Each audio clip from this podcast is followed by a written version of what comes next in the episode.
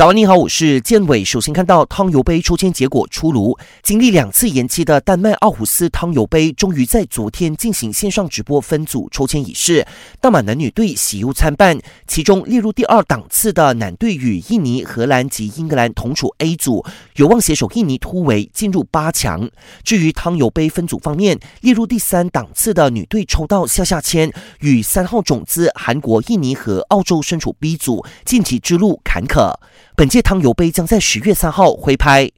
台湾模拟了日本东京奥运羽球男单对抗赛上演的压轴戏码，本土一哥周天成碰上羽球王子王子维，双方激战三局后，小天最终以二十一比十九、十五比二十一、二十一比十七胜出，并以三战全胜拿下了金牌。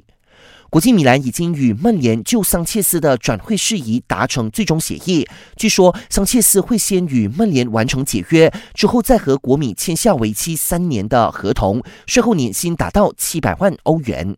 最后，意甲新赛季将在今年九月十九号打响，直到明年五月二十三号结束。